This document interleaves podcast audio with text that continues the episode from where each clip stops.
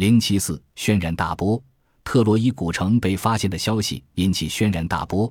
首先，人们不相信荷马史诗上的子虚乌有的城市真正存在过，更不能相信一个名不经传的局外人能发掘出一个三千年前的城市。可谢里曼手中的宝藏向世界证明一个童话的真实。用他的话说：“我没想到我会亲眼目睹荷马笔下的这座不朽的城市。”文学书籍的影响赋予了谢里曼浪漫主义情怀。只有身怀这种情节的人才会对古籍如此的信任。然而，谢里曼对特洛伊的发掘却是灾难性的。在世人对谢里曼进行祝贺和质疑的时候，谢里曼也承受着很大的压力。土耳其政府非常气愤，斥责谢里曼掠夺了土耳其的财富，表示不甘就此罢休。土耳其政府甚至下令禁止谢里曼再次踏入土耳其的国土。为了表示对希腊的挚爱之情，谢里曼决定把这批宝藏献给希腊政府。然而，希腊政府在土耳其政府的压力下拒绝接受这批宝藏。谢里曼无奈把他送到英国伦敦的博物馆，希望因此而受封，但英国人没有同意给他这个许诺。最后，他选定了柏林，因为德国人许诺授予他封号和勋章。于是，1880年。他正式将这批宝藏送给了德国，送到了柏林。当时德国政府还为此举行了盛大的仪式，德国皇帝亲自接见了他，场面极为隆重。后来德国人展出了这批宝物，世界各地的人们都纷纷赶来亲眼目睹谢里曼的这批黄金宝藏。谢里曼对特洛伊的发现，被认为是继15世纪末哥伦布发现美洲大陆之后又一个传奇。西班牙画家达利的这幅《哥伦布之梦》对那段历史做了神奇的构思。画上出现许多为古代人的仪仗队伍所习用的旗幡，有十字架、耶稣像和圣母画像等旗幡，表现他们登岸时的情景。出于道义，谢里曼后来付给了土耳其两千英镑作为补偿。一八七六年，谢里曼被允许再次回到土耳其进行勘探考察。这次他打算发掘迈锡尼特洛伊战争中希腊人出征远行的地方。这次的发掘比与上次逊色很多。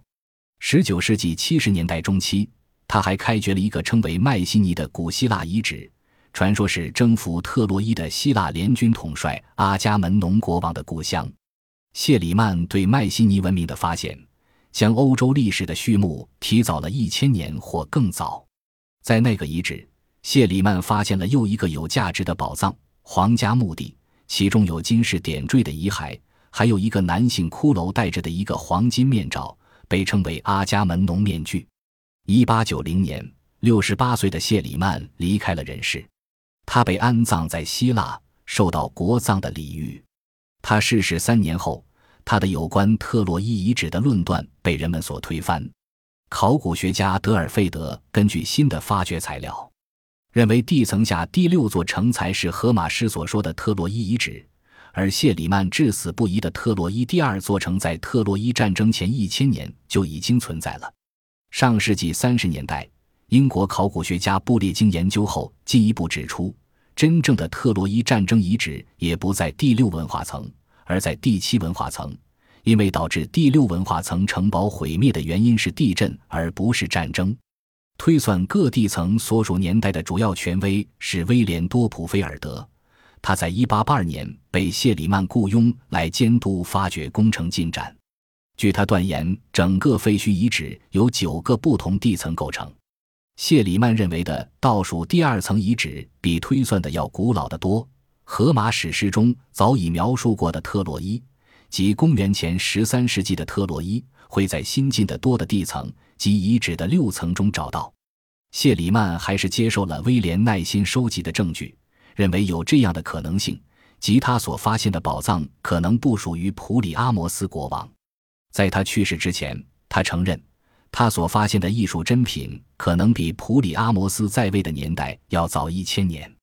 谢里曼去世后，威廉在西沙里克遗址上继续探查，并成功定位了第六层城市的部分遗迹。这是谢里曼的民工尚未破坏掉的部分。威廉宣告，这才是真正的特洛伊。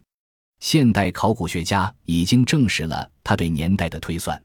只有美国考古学家卡尔·波勒根认为，第七层的城市才最有可能是传奇中的特洛伊。